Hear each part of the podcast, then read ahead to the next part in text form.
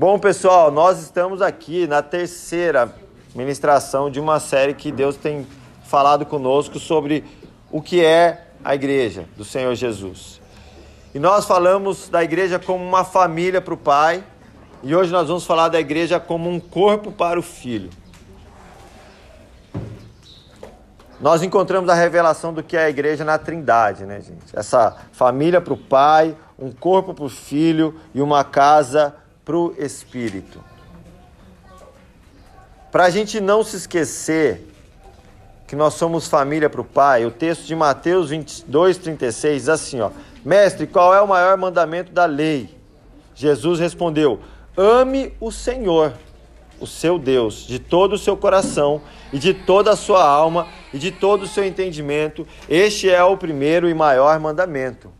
Então, a primeira resposta para é, aquilo que é o que é igreja está no primeiro e maior mandamento. Ame o Senhor, o seu Deus, de todo o seu coração, de toda a sua alma, de todo o seu entendimento. Ser uma família para o pai. Essa relação de pai e filho. Entende? Você não ama o seu chefe com todo o seu entendimento, com todo o seu... Não, você se sujeita a ele por uma questão de obrigatoriedade. Amor, existe um vínculo maior. Então a igreja não pode existir essa relação de medo, de subserviência. Acho que é essa a palavra, tá certo, Gabi? Tá. Ok. Consultei aqui já. Não pode existir essa relação, mas tem que ter a relação de cumplicidade, essa relação familiar, essa relação de pai para filho, né? Essa relação de de cuidado. Os filhos normalmente eles são folgados. Por quê? Eles têm, eles têm tanta liberdade com o pai. É, os filhos já, já se identificam. Porque eles, eles amam, eles confiam tanto no pai que eles ficam tão à vontade que eles dão uma, até uma folgada, não é assim? Normal? Quem nunca foi? Eu, eu sempre fui um filho folgado, com certeza. Essa relação de, de dono de criador e de herdeiro. Quando você entende que Deus ele é pai, ele é criador de todas as coisas e você é herdeiro. Você não é um funcionário, você é herdeiro. Essa sensação de pertencer, sabe? Eu pertenço a esse reino porque ele é do meu pai é pertencer. Quando você lê a palavra, ela não é uma palavra de algum líder, ela é uma palavra escrita para líderes espirituais, não é uma palavra para você, porque você é filho e você pertence a essa família. Mas também fala de uma relação de autoridade e submissão, onde nós entendemos que existe sim uma autoridade que vem do pai. Deixa eu, deixa eu explicar para vocês algo, um efeito que naturalmente acontece. Aqueles que não veem Deus como pai, como uma autoridade, eles vão procurar alguma outra autoridade. Pessoal, nós nascemos para adorar. Nós nascemos por nos submeter a uma autoridade. Tem coisas que são da nossa existência. Então, quando você não adora a Deus, você vai adorar alguma coisa. Nós falamos sobre adoração ao mamon. Quando não existe esse entendimento de quem Deus é e de quanto, quanto você deve se submeter a Ele em amor, você vai encontrar algum ser humano qualquer aí que se diz poderoso para você se sujeitar porque você tem essa necessidade de se sujeitar a uma autoridade. O ser humano sem algum tipo de autoridade, ele é completamente perdido. Os mais livres, assim, entre aspas, que nós conhecemos nas teorias de liberdade, eles se sujeitam aos maiores é, autoritários e loucos da face da Terra, não é? Homens buscando liberdade se sujeitaram a Hitler. Homens buscando liberdade sujeitaram a Stalin, a todos esses caras. Os anarquistas buscam uma, uma figura para eles estarem debaixo e seguir, porque é do ser humano. Então, é, é restaurar essa, esse entendimento de quem é Deus é restaurar a sua submissão a Deus, em primeiro lugar, sabe? Aí nós nos relacionamos com Deus em submissão e amor e nos relacionamos com o próximo quando você pensa numa hierarquia que Deus constitui entre os homens, essa hierarquia não, não, ela não se transforma mais numa submissão por medo ou opressão, porque você entende quem domina a sua vida e quem te governa, que é Deus. Então a relação entre os homens fica fácil. Liberdade e acesso tem a ver com essa relação de, de família com Deus. Entender que você tem liberdade com Deus e você tem acesso a Ele. Deus não é o prefeito que para você chegar lá você tem que agendar, falar com o, com o assessor e arrumar uma vaga na agenda para poder entrar no gabinete e conversar com ele. Não, Deus é seu pai. Bate na porta e abre, que ele está lá te esperando. Pelo contrário, a Bíblia diz que ele está batendo na nossa, né? O sentimento de pertencer, presta atenção no que eu vou falar agora. O sentimento de pertencer não a algo, mas pertencer a alguém. Nós temos também, faz parte da nossa essência, a necessidade de pertencer. Então, na essência, nós devemos pertencer a alguém. Quem é esse alguém? Nós pertencemos a Deus, nós pertencemos a Jesus. Ele nos comprou com o sangue dele. Essa é o clamor do coração do ser humano, pertencer a alguém. E quando não existe isso, o ser humano vai buscar pertencer a algo. Aí eu já pertenci, gente, antes de conhecer Jesus, a muita coisa.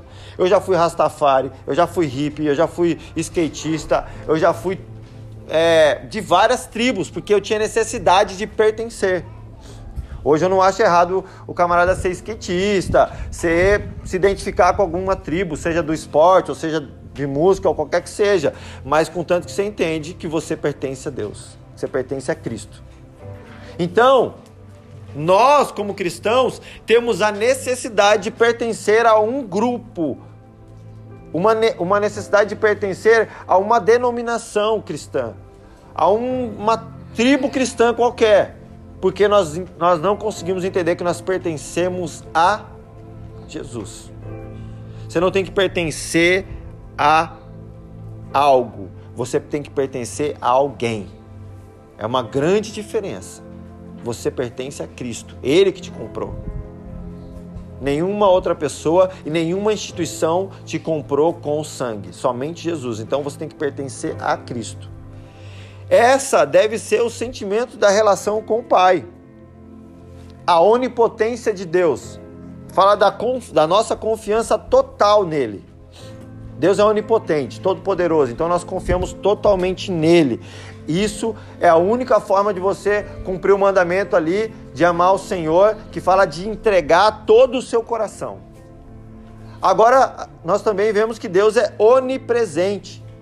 É viver a paz de nunca se sentir só.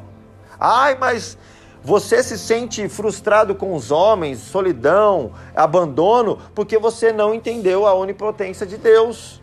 A família sempre vai estar junto de você na figura do pai, que é toda a nossa alma é preenchida em nossas carências e afeições quando nós entendemos a onipresença de Deus. E também a onisciência de Deus. É o fato de Deus é alguém que sabe de todas as coisas. Então a nossa consciência de encontrar no Pai todas as respostas. A nossa racionalidade se relaciona com o Pai em submissão em amor. Nós somos seres pensantes. Só que todo o nosso pensamento se relaciona com o Pai em submissão em amor, confiando plenamente que por mais que eu estude, que por mais que eu entenda muita coisa, Deus é onisciente. Tô, esses pontos aqui que eu que eu coloquei aqui, né? Sim, só para a gente repassar a família, a igreja como uma família para o Pai, é a base para que você tenha paz, para que você consiga realmente ser filho, para poder viver corpo de Cristo e manifestar a presença do Espírito Santo na terra. Falando da igreja como um corpo filho, eu quero ler o texto de João 13, 34. Um novo mandamento dou a vocês: amem-se uns aos outros como eu os amei. Vocês devem amar-se uns aos outros. Então, o que é igreja? Uma família para o pai e um corpo para o filho. A resposta para esse segundo ponto, um corpo para o filho, está no mandamento que Jesus deu também. Um novo mandamento dou a vocês: amem-se uns aos outros como eu os amei. Jesus está dizendo: vocês devem amar-se uns aos outros. A segunda resposta para o que é a igreja está debaixo desse mandamento de Jesus. Ser corpo é essa relação entre uns com os outros. O corpo de Cristo está diretamente ligado na nossa relação horizontal. Não, é horizontal. Ser família para Deus é a relação vertical, ser corpo é, é, é a horizontal. Amar uns aos outros é, é manifestar na prática um conjunto de atitudes e comportamento que permitem fazer dos cristãos um corpo e, consequentemente, a igreja de Jesus. Então são, umas, são práticas.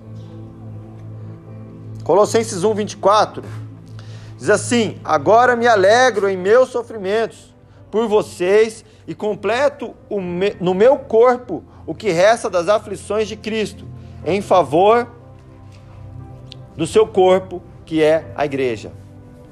Então a igreja é o corpo de Cristo, Paulo está deixando muito claro. Mas o que é legal a gente entender dessa, dessa afirmação que o apóstolo Paulo fez? Ele está afirmando aqui que o sofrimento dele, que o trabalho dele, as aflições que ele tinha sofrido, tinha um alvo. E esse alvo era o corpo de Cristo. Ele está dizendo, ó, completo no meu corpo o que resta das minhas aflições em favor do seu corpo, que é a igreja. Então Paulo ele tinha a convicção de que ele estava sofrendo, ele estava passando por situações, ele estava fazendo uma série de coisas, ele estava na cadeia, ele não enxergava muito bem, mas ele estava ditando ali para alguém que aquelas cartas fossem escritas. E o alvo dele era o corpo de Cristo, essa que nós chamamos de igreja invisível de Deus. Só para a gente não perder o entendimento, nós entendemos que existe uma igreja invisível de Deus, que é essa que está nos quatro cantos da terra, dentro de várias denominações e em vários lugares. E é essa que Jesus vai levar para estar com ele. Paulo não estava escrevendo para uma denominação X, ele entendia o corpo. Essa visão de corpo que Paulo tinha. Romanos 12, 4. Assim como cada um de nós tem um corpo com muitos membros, e esses membros não exercem todos a mesma função, Assim também em Cristo, nós que somos muitos, formamos um corpo. E cada membro está ligado a todos os outros. Então, nós sabemos que Deus distribuiu dons aos homens e que cada um é de um jeito. Eu, eu, eu acredito tanto nisso que eu olho para os meus filhos, né? A gente sabe, tem temperamentos diferentes, tem coisas diferentes. Eu já sei o, o, o dom de cada um, o ministério de cada um. Sabrina. Sabrina é uma pastora. É latente, gente. É, você, você não desenvolve essas coisas. Deus, você nasce com aquilo que Deus já colocou em você. A Sabrina tem uma necessidade de cuidar. Ela quer cuidar, tudo ela quer cuidar. É, aí você vê pelas profissões, ela quer ser médica, ela quer ser não sei o quê, ela gosta de cuidar de bichinho, ela gosta, tudo ela quer cuidar. É uma pastorinha. O Giovanni. Giovanni é um profeta. Profetas, põe a gente nos profetas sempre dá umas causadas, não dá? a gente numa reunião em família lá, uma reunião de família, o meu cunhado, ele tem uma filha que não é do casamento com a minha cunhada, né? A Gigi, bonitinha. Aí ela vem assim, todo mundo na mesa, aquele ambiente tranquilo, chega a Gigi, semi chorando, fala assim: Pai, para, fala pro Giovanni parar de falar que você vai pro inferno, pai. Ele tá, fica falando pra mim que você vai pro inferno porque você bebe, pai. Porque você não vai pra igreja, Giovanni tá falando, pai. Fala pra ele parar. Aí eu fiquei assim, tipo, né? Filho, se ela não quer ouvir, não fala. E ontem a gente passeando na carreta avassaladora lá, né? Aí tá lá, o Batman, a galera, Batman, o, o Homem-Aranha, o Fofão, todo mundo. Daí, o, o Giovanni Tá, fez um amiguinho, né, filho? Tava conversando com um amiguinho e como um bom profeta ele já tava lhe dando algumas instruções pro menino. Daí ele virou pra mim assim, pai. Eu falei, foi filho. Daí ele falou pro menino assim, fala pra ele, pai. Papai Noel não é um bandido? Eu falei, Papai Noel é um bandido, sim. Bandido, ele rouba, ele tenta roubar o aniversário de Jesus. Então você vê a necessidade de trazer alinhamento, juízo, tal, essa coisa toda, né? Giovanni vai conversar com a, com a minha, a minha, minha sogra estava assistindo uma novela e o casalzinho se beijou. Ele, né? Falou, vó, eles estão se beijando, não pode, vó. Como assim? Ela falou, ah, vão para o inferno, vó. Eles vão Ela falou, Giovanni, mas é que eles não conhecem Jesus, né? Tal, tal. Ele falou, então alguém tem que ir lá falar para eles. Tem que evangelizar. Quem que vai lá? Como assim? Eles estão lá, estão em pecado. Então você vê essa, esse zelo, essa, esse posicionamento, né? O Miguel, por exemplo. Sei lá, o Miguel ainda. Não sei. Tá, tá assistindo Patrulha Canina no celular do Viu. Ixi, tá desviado. Não, mas o Miguel, ele tá, ele tá. O Miguel, sei lá, eu acho que ele é um evangelista, eu acho. Porque o Miguel, ele tem um carisma, ele envolve as pessoas. Então eu acho que. é esquitista. É, é, também pode ser um esquitista. Mas o Miguel, eu acho que ele é um evangelista. Então, quando você entende a, o conceito de corpo, você analisa é, as funções. As pessoas são diferentes. E aí, quando eu olho até mesmo pro, pro jeito do meu filho, eu entendo, não, cara, ele é assim porque ele é um profeta, ele é assim porque ela é uma pastora, né? Essa coisa de cada um, né, mais meigo e tudo mais. A sensibilidade do Giovanni é muito diferente da da Sabrina. E é muito legal. Você vê, profeta e pastor se pega dentro de casa. É aquela, aqueles fight, né? Mas faz parte. E nós entendemos que em Cristo nós somos um corpo. Pelo fato de estarmos ligados a Cristo, nós estamos ligados uns aos outros. É o que é está bem claro aqui. Esses membros eles não exercem todos a mesma função. Cada membro está ligado a todos os outros. Isso nos faz um corpo. Então, o corpo de Cristo é a soma de todos os cristãos, entre, entre parênteses agora, cristãos da igreja invisível, que compõem esse, essa igreja. É a soma de todos esses cristãos que compõem essa igreja invisível. Que igreja é essa? Essa é a igreja de Jesus. Cada cristão, como membro desse corpo, é dotado de uma função, de talentos e de dons que são diferentes das demais partes do corpo. Então é natural que haja essa diferença. Por isso que essa, essa necessidade de igualdade para haver relacionamento é completamente fora. Completamente fora do conceito de reino, completamente fora da ordem natural de Deus. Porque não existe. Para começar, gente, só, só, só, só produz vida quando dois, duas, duas criaturas completamente diferentes se unem. Não é verdade? Homem e mulher. Pensa, diferentaço. Só há vida quando eles se unem em intimidade profunda. Aí a maneira como tudo isso concebeu, a gente não vai entrar nos pormenores, mas houve intimidade para produzir vida entre duas pessoas diferentes. Aí quando nós falamos de corpo, nós estamos falando de uma gama de funções de pessoas diferentes, com qualidades, pensamentos, visões diferentes, que só produz uma igreja fértil, só produz um corpo vivo quando eles se unem em intimidade e respeito. Cada um na sua função. Algumas coisas para a gente não se confundir. Unidade não é a mesma coisa que uniformidade. Então vamos lá, o que é unidade? É estar junto. O que é uniformidade? É padrão, é tudo igual. Então, quando nós falamos de se nós pregamos uma unidade que na verdade exige que todos sejam iguais, é um grande engano, não é corpo, é uniformidade. Não existe. A unidade do reino não tem conexão com uniformidade, porque para começar, fala-se de um corpo, de membros diferentes e distintos. Amém? Vocês estão me acompanhando?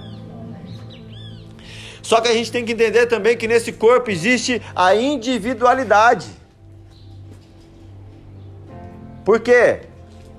Você faz parte do corpo, mas você se relaciona individualmente com o Pai. Você faz parte do corpo, mas a salvação ela é individual. Você não vai junto com o corpo, você vai individualmente. Ah, mas eu, eu conheci amigos cristãos verdadeiros, então eles foram, você ficou. A unidade, ela também tem a ver com individualidade. Só que individualidade não é o mesmo que individualismo. Individualidade é eu entender que eu sou único. Deus me criou com características únicas, com dons únicos, específicos. Eu sou de uma maneira criado por Deus com exclusividade. Isso faz eu entender que, os, que eu não vou me comparar a ninguém, que eu vou caminhar da maneira que Deus tem para mim e eu vou somar no corpo de Cristo sendo quem eu sou. Só que individualidade não tem nada a ver com individualismo. Individualismo é eu vou viver o meu, vou me garantir e o resto que se vire. Cada um que lute. Isso é individualismo, não é individualidade. Individualidade faz parte do corpo. Individualismo é o que divide o corpo. Estão me entendendo? Sim. O fato de não me importar com o próximo me faz individualista. O fato de eu entender que eu não me comparo com ninguém faz eu entender a individualidade. O fato de eu respeitar a diferença do outro faz eu entender o que é individualidade. São palavras muito parecidas, mas tão opostas. Assim como unidade e uniformidade também parecem, mas são opostos. Individualidade e individualismo são opostos e inimigos quando se fala de corpo de Cristo. Diferenciação e comparação também são pontos opostos. Diferenciação é você fazer o que eu fiz aqui. Sabrina é uma pastora, eu estou diferenciando ela. Ela é diferente. Ela tem as características dela. O Giovanni é um profeta. Eu estou diferenciando eles. Eu estou aqui deixando claro a individualidade de cada um. Só que aonde está o erro e o que racha e o que causa problemas? Quando ao invés de diferenciar, eu uso o fator comparação. Eu falo, ó, oh, Giovanni não tem tanto, não se importa tanto quanto a Sabrina. A Sabrina não tem essa ousadia que o Giovanni tem. E eu começo a comparar. Isso é destruidor. É um dos motivos de destruição, de morte no corpo. É o que amputa membros. É o que gera inadequação. É o que gera o, o sentimento de inferioridade, os traumas.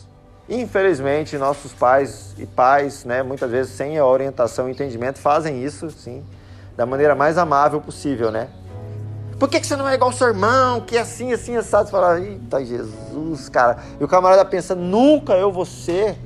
Eu nunca vou ser, brother. É aquela sensação de frustração. Aí você tenta ser igual a pessoa. Aí você se sente um palhaço fantasiado, totalmente inadequado, sem identidade, sem nada, porque o fator comparação foi usado. Talvez de uma maneira até tentando te ajudar. Gente, na minha família, eu sou o caçula. Sabe o que eu ouvia? Eu, sempre fui diferente da minha família. Diferente, sei lá, Deus me fez de uma maneira, acho que meio peculiar. E eu ouvia minhas irmãs falarem assim: não, Gustavo, a mãe deve ter achado na lata do lixo. Eu ouvia isso, mas eu não sei, acho que isso não me pegou, não. Porque eu era caçula, então eu era muito mimado. Então isso aí, tipo assim, na, na soma das coisas, ficava pouco. Mas você não pode usar o fator comparação achando que você vai produzir vida. Você só produz morte com comparação. Comparação, gente, nunca produziu vida. Comparação só destrói identidade, só gera competição e só gera ferida. Agora, quando você faz diferenciação, aí sim. Porque as pessoas precisam ser diferenciadas. Não é assim? Não é elogio quando você fala, pô, fulano é diferenciado, hein? Não é tipo assim, pô, cara, é especial. Sim, aí quando você pensa que cada um aqui é diferenciado, todos aqui são diferenciados, correto? Sim. Quando você avalia o indivíduo, existe a diferenciação. Eu não vou entrar, gente, nessa coisa do, da, da, da, especificação dos dons, porque a nossa ideia aqui é entender o que é a igreja como corpo. A gente só vai pa, passar por isso. Então eu quero pegar dois pontos aqui, que é cabeça e sangue. Cabeça e sangue. A cabeça e o sangue são dois pontos fundamentais para a vida em um corpo. São os dois membros que conversam e influenciam de forma direta todas as partes do corpo. O sangue circula por tudo. E da cabeça vem o comando para que tudo se mova e, e, e, e reaja e interaja com o mundo. A cabeça, por ser a fonte de todo comando que cada parte do corpo recebe para exercer sua função. Então vem daqui, da nossa cabeça. O comando para a mão se mexer, para o olho piscar, para o pé balançar, pro, até mesmo para os órgãos cumprirem a sua função ali. Vem do vem da cabeça. O sangue, ele tem essa importância porque ele circula por todo o nosso, por todo o nosso corpo, por cada uma das partes, produzindo vida. O sangue é o, é o nosso combustível. Olha o que a Bíblia fala sobre a cabeça. Colossenses 1,18. Ele, Jesus, é a cabeça do corpo, que é a igreja. É o princípio e o primogênito dentre os mortos, para que em tudo tenha a supremacia. Então vamos entender aqui isso. Ele está falando que Jesus é o cabeça do corpo, e esse corpo é a igreja. E esse texto termina falando assim: ó, para que em tudo ele, Jesus, tenha a supremacia. Então, em tudo, no fim de todas as coisas, a supremacia, a glória, o reconhecimento, a honra é da cabeça, de Cristo. O sangue, Mateus 26, 28. Jesus declara: Isto é o meu sangue da aliança que é derramado em favor de muitos, para perdão dos pecados. Jesus está falando que o sangue dele é esse sangue da aliança que é derramado para perdoar os pecados. Para perdoar os pecados. Se eu puder traduzir isso, perdão dos pecados, sabe o que, que é? Jesus, quando ele entrega o sangue dele por nós, ele consegue desfazer toda a idolatria do nosso coração.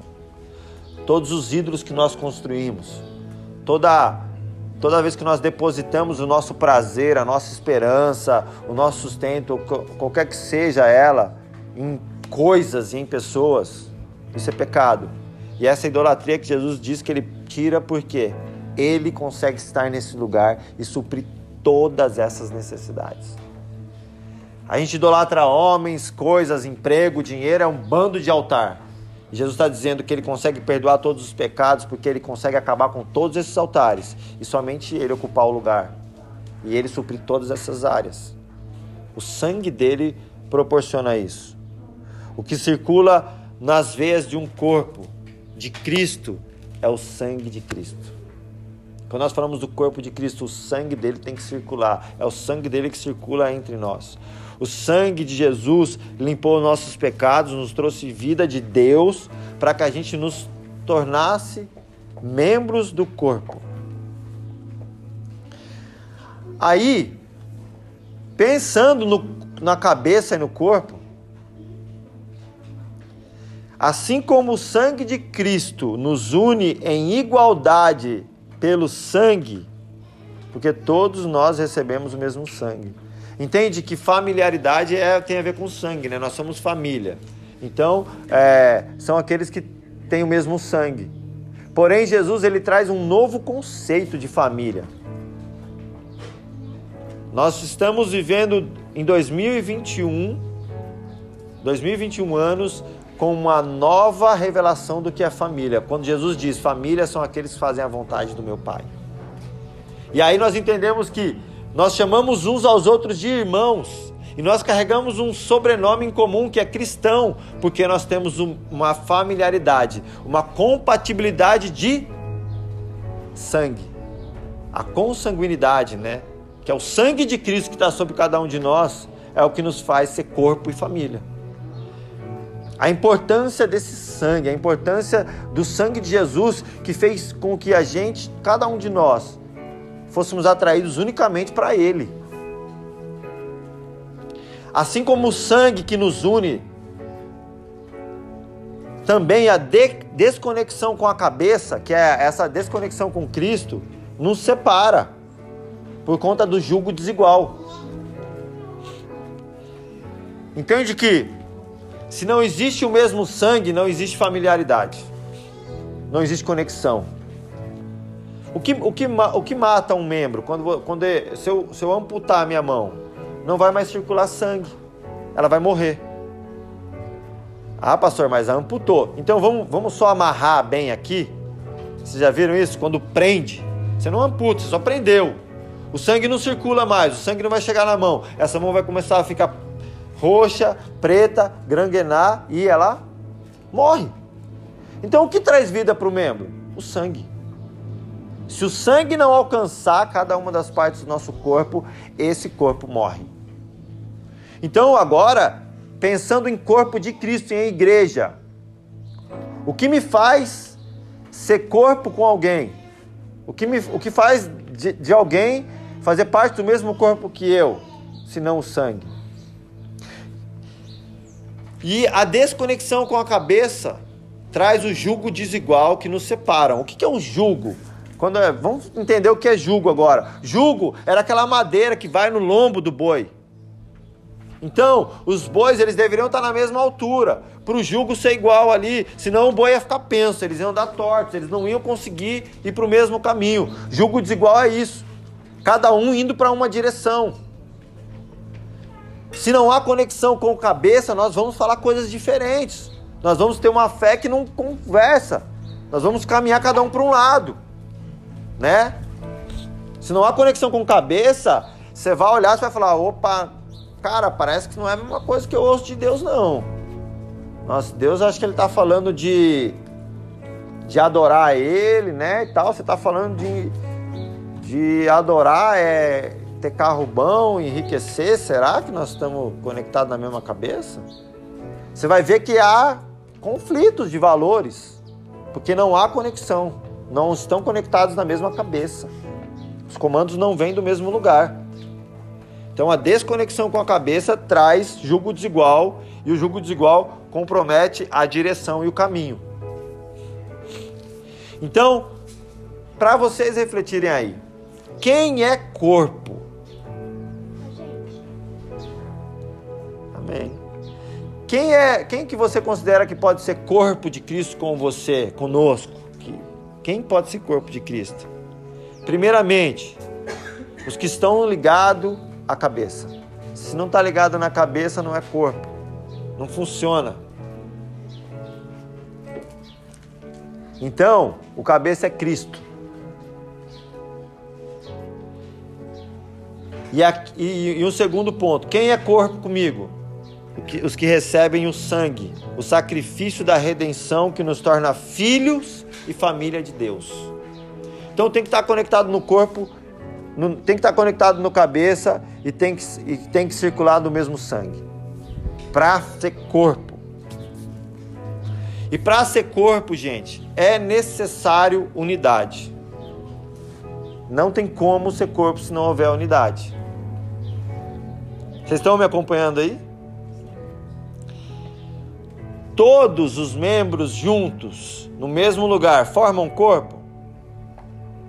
Aí que tá. Se a gente pegar um corpo e picar ele, botar tudo dentro de um saco e deixar ali, é um corpo. Mas é exatamente disso que nós estamos falando. É um corpo sem vida. Por quê? Os membros não estão conectados, não tem sangue circulando por cada uma dessas partes e provavelmente a cabeça também já não está mais unida. Então isso é um corpo morto não é um corpo vivo.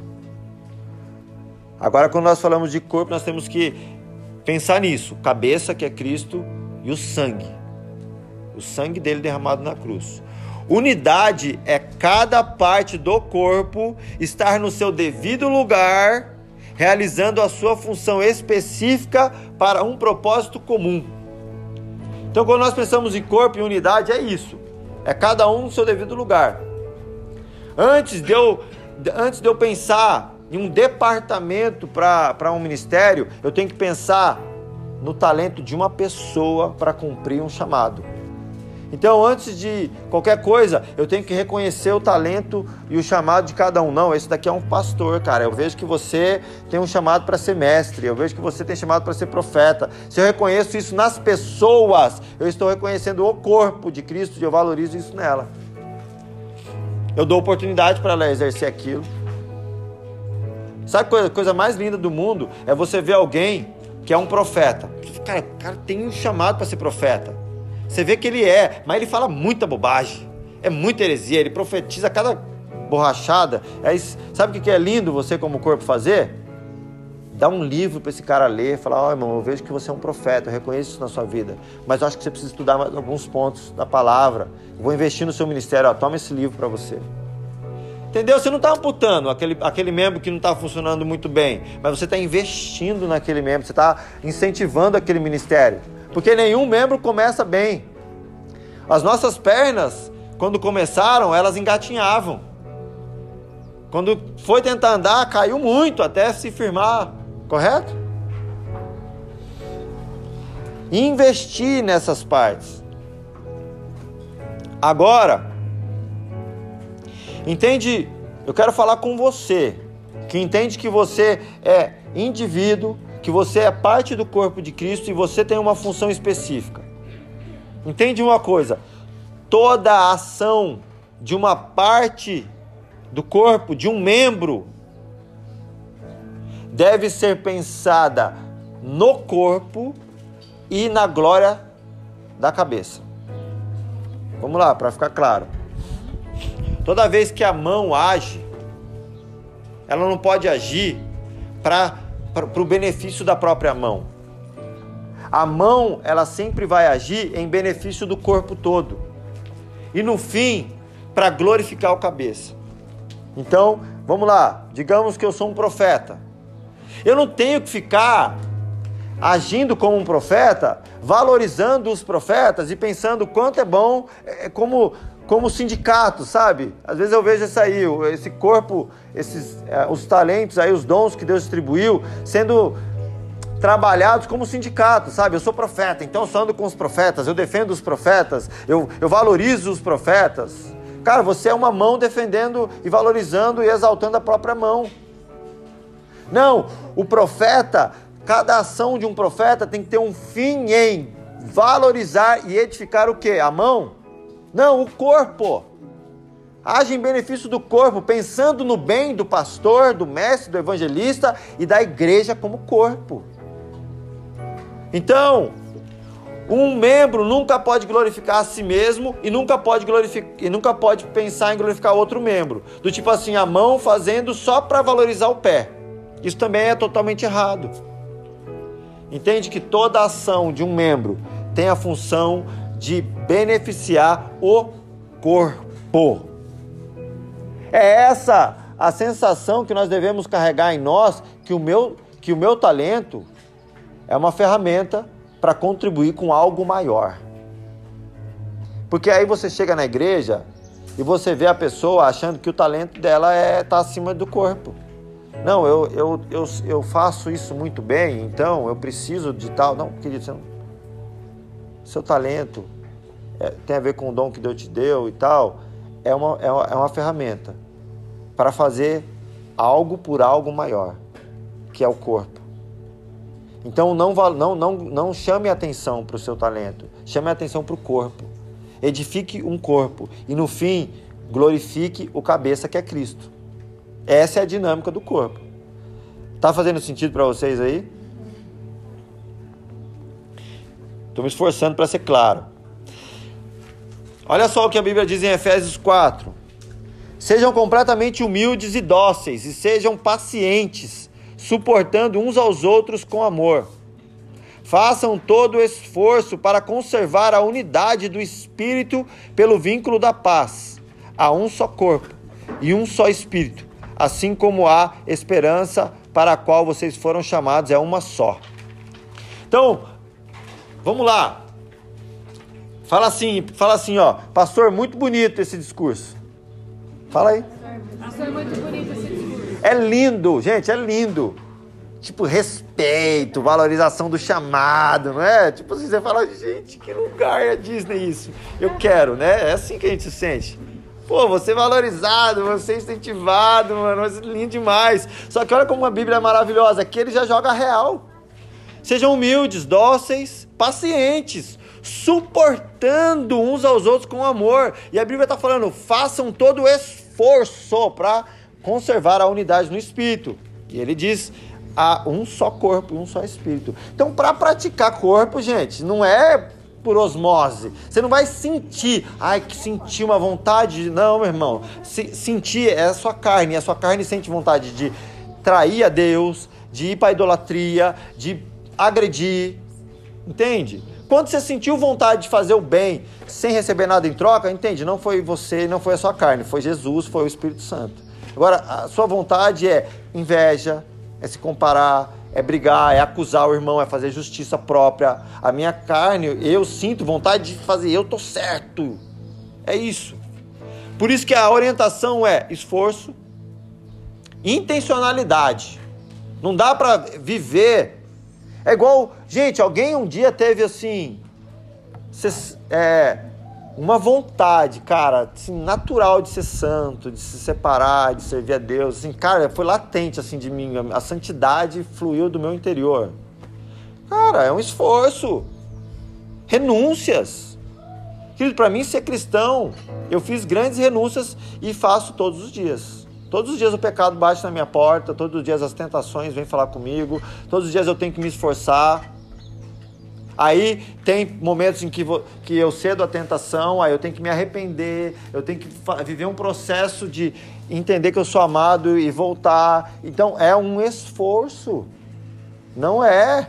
Jesus falou: tome a sua cruz, né? Vamos lá, pague-se um preço por isso. Esse é o Evangelho. E ser corpo não é diferente.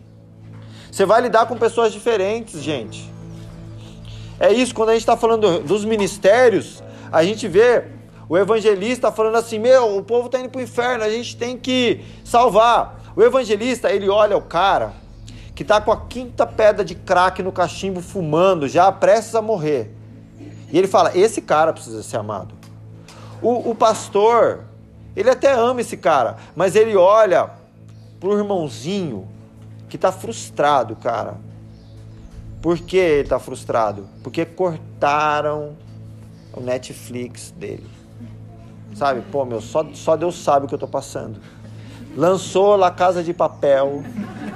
E eu não pude assistir, cara. Foi um, um inferno, né? O inferno se levantou. O inferno, né? O inferno usou meu pai. Você não acredita, cara. Tipo, meu, Deus nunca teria isso. Essa judiação, né? E aí o pastor olha para esse irmão e fala assim, cara, precisa ser cuidado, brother. Alguém tem que abraçar essa pessoa. Para você, Netflix não é nada, mas para ele é importante, né? O pastor fala, tem. Aí o evangelista olha para esse pastor e fala assim, com todo o esforço, eu vou conservar a unidade com esse cara, entendendo que ele olha diferente de mim. E ele fala, amém, vai lá abraçar o Netflix que eu vou abraçar o cracudo. E assim a unidade é conservada. Você acha que um evangelista olha para um pastor que ama esse menininho da Netflix do mesmo? O evangelista quer socar a cara do pastor. Fala assim, toma vergonha na sua cara, rapaz. Fica, você fica massageando o ego de neguinho folgado. É isso que o camarada está sentindo por dentro. Mas ele precisa ter humildade, ele precisa ser dócil, ele precisa ser paciente, ele precisa suportar em amor e falar, cara, amém, glória a Deus, brother. Se não tivesse você, o que seria dos dos caras que sentem abstinência de Netflix. Então, mas eu vou para aqueles que estão na rua. E aí, em amor, em humildade, sabe, gente? Humildade de reconhecer que cada um tem a sua função, que você, pelo seu talento, você não é melhor que ninguém. Você só, só é uma soma. Você está ali para somar. E é um esforço, sabe? Eu falo para pra, pra Gabi, ela veio conversar comigo esses dias assim, ela falando assim de um de uma visão, né, teológica tal. Tem uma galera que gosta de falar de escatologia, sabe? Os caras gostam de ficar enfatizando os pontos da vinda, os sinais e tal. É diferente de mim, gente. Para mim, eu não tô nem aí para sinal, para data, para nada. Eu tô preocupado é com agora. Eu sou tipo João Batista, arrependei-vos agora, porque se saber sinal, saber essas coisas não salva ninguém. O que salva é tenha uma vida com Deus agora. Só que eu entendo que é uma, eles estão contribuindo para o corpo de maneira diferente de mim. Amém? Não posso dizer que eles estão errados e eu estou certo. Eles não estão ferindo a palavra, eles não estão, eles só estão fazendo de um jeito diferente. Eles estão ensinando algo que se soma. Então eu respeito e confesso que eu tenho que me esforçar, porque a minha carne diz: esses caras estão perdendo tempo. Mas é a minha carne. Então a gente tem que ter esse esforço. Amém, gente? Ah, pastor, mas eu não tenho paciência. Então vá se arrepender. Vá se arrepender diante de Deus. Porque é um fruto do Espírito, você precisa dele. Ah, pastor, mas é que eu não gosto muito de me relacionar. Então também vá clamar aos pés de Jesus. Porque, cara, relacion... ser cristão é se relacionar, irmão. Não tem jeito. Ah, mas eu tenho dificuldade de lidar com gente diferente de mim. Porque você também precisa ir se arrepender. Sejam completamente humildes e dóceis. Entende, gente, que eu não quero jogar um peso sobre nós. Para chegar nesse lugar e cumprir com o que eu estou lendo agora em Efésios, é um ser humano que passou pela fase de entender que é uma família com Deus. Cara, quando você entende que o Pai te ama, que você pertence a Ele, você vai olhar para os outros, os outros irmãos e você consegue manifestar amor.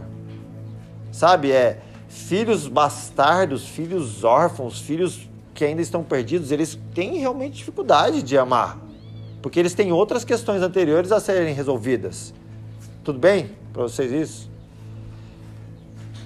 Efésios 4, 25 diz assim: Portanto, cada um de vocês deve abandonar a mentira e falar a verdade ao seu próximo, pois todos somos membros de um mesmo corpo. Quando vocês ficarem irados, não pequem, apaziguem a sua ira antes que o sol se ponha e não deem lugar ao diabo. Eu vou continuar lendo esse texto, mas só para você entender. Aqui está falando de unidade do corpo. Paulo está trocando essa ideia, ó. Pois todos somos membros de um corpo. Ele está tipo, vamos parar com as brigas, gente. Vamos baixar essa poeira aí. Ele está assim, dando essas orientações. E olha o que ele fala: para a gente não dar lugar para o diabo. O que furtava, não furte mais, antes trabalhe fazendo algo de útil com as mãos, para que tenha o que repartir com quem estiver em necessidade. Nenhuma palavra torpe saia da boca de vocês, mas apenas o que for útil para edificar os outros, conforme a necessidade, para que conceda graça aos que a ouvem. Olha que forte o que ele diz agora. Não entristeçam o Espírito Santo de Deus com o qual vocês foram selados para o dia da redenção. Livrem-se de toda amargura, indignação, ira, gritaria e calúnia, bem como de toda maldade. Sejam bondosos e compassivos uns para com os outros, perdoando-se mutuamente, assim como Deus os perdoou em Cristo. Aqui, olha só, Paulo está falando sobre o corpo, sabe? Sobre a gente se perdoar, ser compassivo, para a gente se esforçar por esse vínculo da unidade. E olha o que, me, o que me impacta nesse texto: é que estamos entristecendo o Espírito Santo, gente. Já parou para pensar nisso?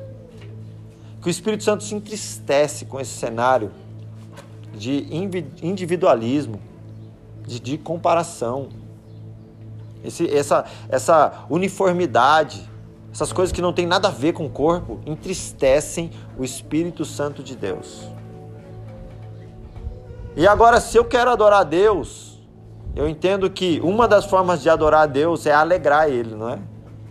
Então entende que quando você vive o corpo, quando você se esforça, cada cada paciência que você tem, começa a pensar com essa ótica, sabe? Porque amar as pessoas é mais difícil mesmo, mas amar a Deus é mais fácil.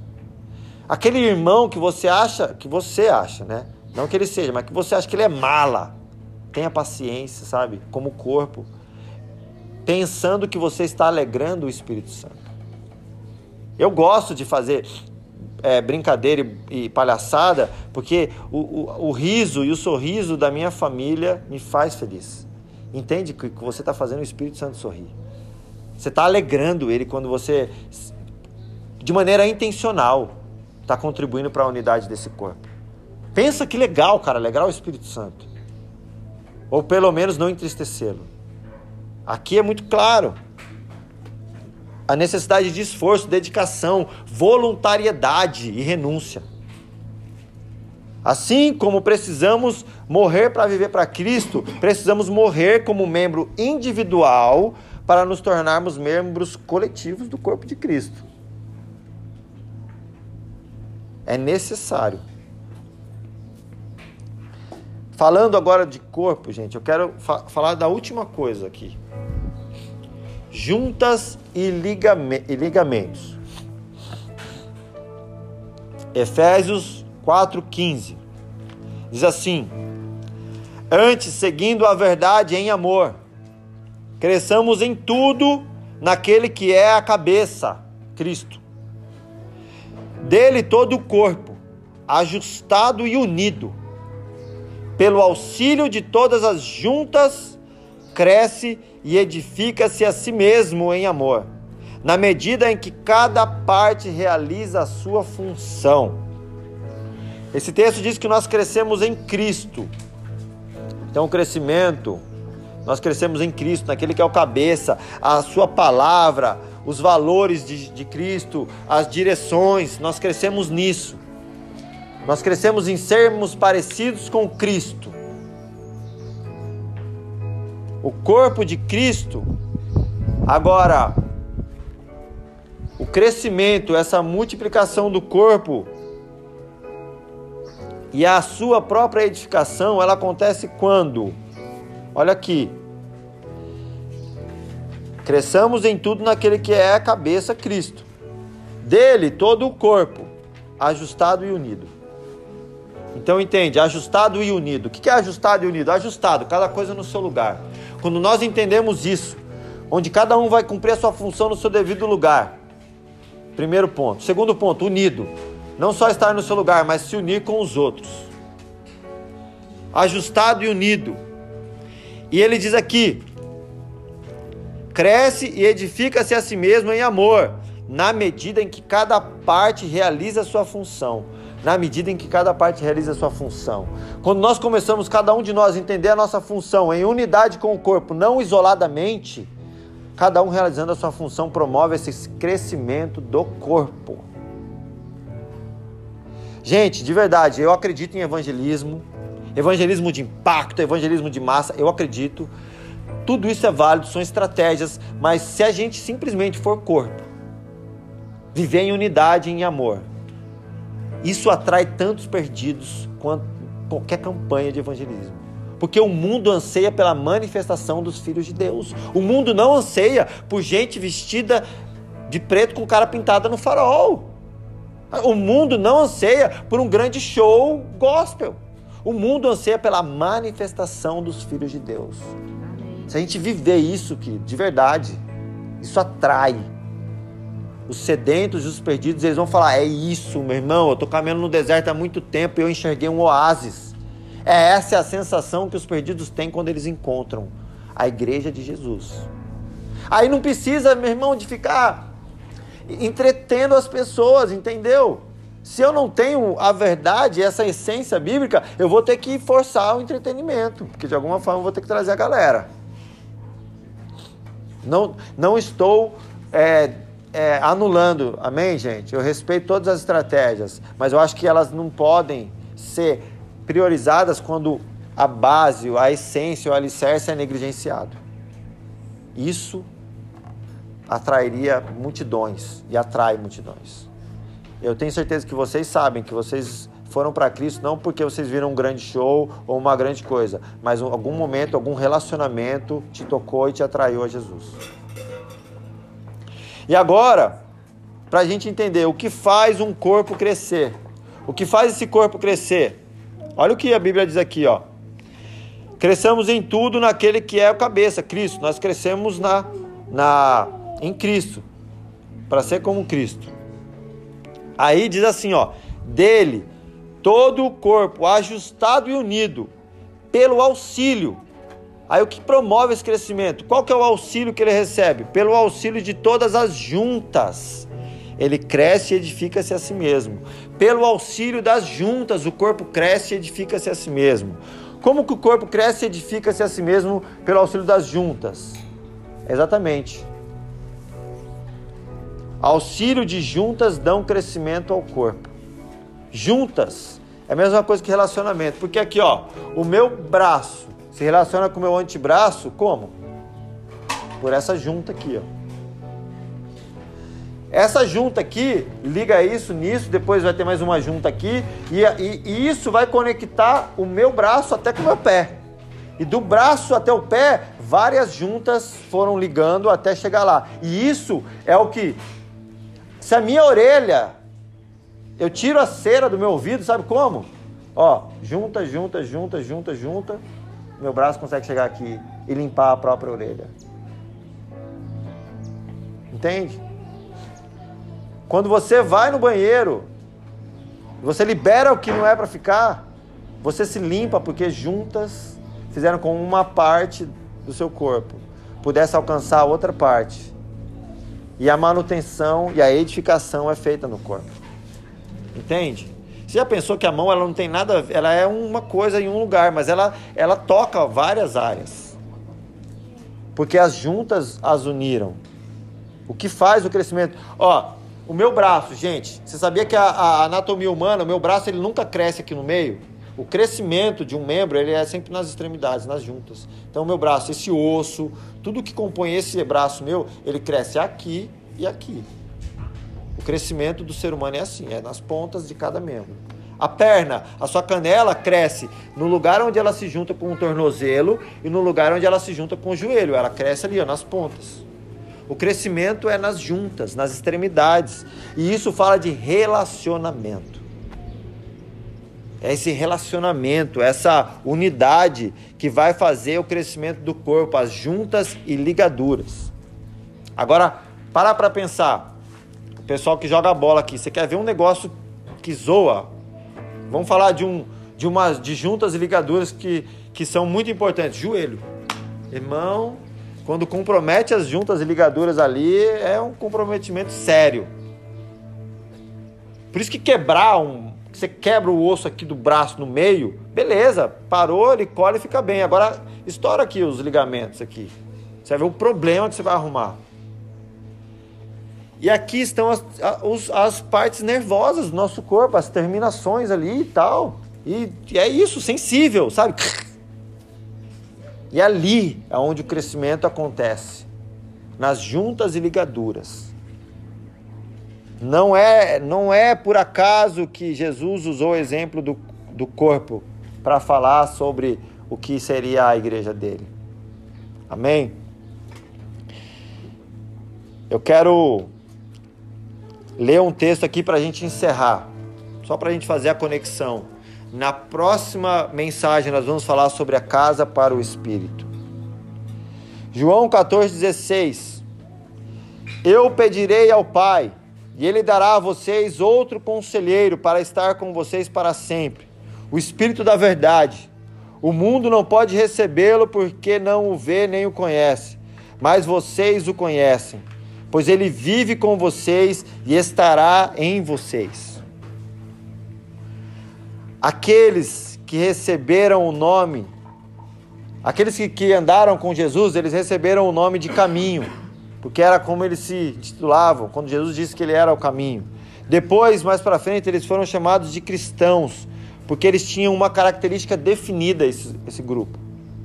Aonde eles estavam, Cristo estavam com eles, eles caminhavam com Cristo. Era isso a caracteriza, o que caracterizava a chegada do reino. Aqueles homens caminhavam com Cristo. E Jesus fala que ele foi, mas ele iria deixar o consolador.